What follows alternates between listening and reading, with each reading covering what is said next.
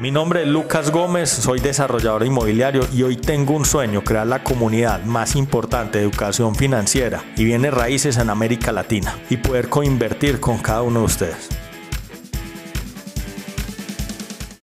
Desde que inició la pandemia hemos vivido momentos de muchísima incertidumbre y esto, este nivel de incertidumbre, digamos que dentro de los grupos que más lo han sufrido han sido los inversionistas, las personas que invertían en acciones, las personas que invertían en el exterior, la misma gente que invierte en propiedad raíz. Pero en este mundo volátil e incierto, la propiedad raíz hoy toma la delantera como alternativa de inversión. Y Antioquia particularmente, dentro de todo el panorama regional de todo Colombia, es una de las zonas que se cataloga o se impulsa como uno de los mejores sitios para invertir. Hoy, cuando uno habla con Camacol, con Camacol Antioquia, reportan que hay más de 500 proyectos inmobiliarios en la región. 500 proyectos que van desde la vivienda de interés social hasta los estratos más altos, donde también hay un comportamiento interesante en sectores como el de la hotelería y en sectores de logística y centros de distribución. La ciudad de Medellín particularmente es reconocida por los inversionistas debido a que tiene una ubicación central dentro del país, dentro del continente. Tiene un fenómeno cultural importante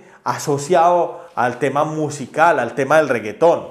Es una ciudad que es reconocida mundialmente por tener unos paisajes muy bellos dentro de un valle aburrá, donde hay una vegetación imponente, una vegetación que es completamente atractiva.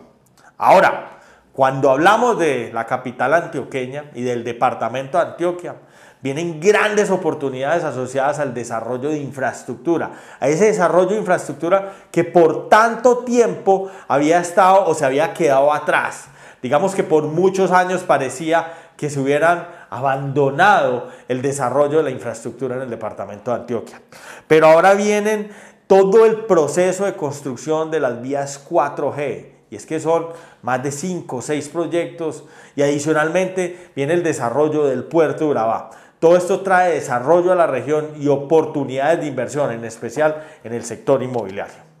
Hoy, cuando hablamos con los funcionarios de la lonja de propiedad raíz, con los comisionistas en la calle, se resaltan tres barrios particularmente en el municipio de Medellín. No estoy hablando del Valle Aburrás, sino solo del municipio de Medellín. Esos barrios son El Poblado, Laureles y Belén. El Poblado empieza a tomar una fortaleza importante a nivel turístico. Es la zona más exclusiva de la ciudad, es el barrio más aspiracional de la ciudad. Vienen grandes proyectos inmobiliarios, proyectos de alto lujo. Laureles definitivamente es uno de los barrios mejor planeados de la ciudad. Hace parte de la zona plana, es un barrio caracterizado por una arquitectura bonita, por diversidad de, de, ambientes, por la posibilidad de poder invertir en vivienda nueva y en proyectos comerciales.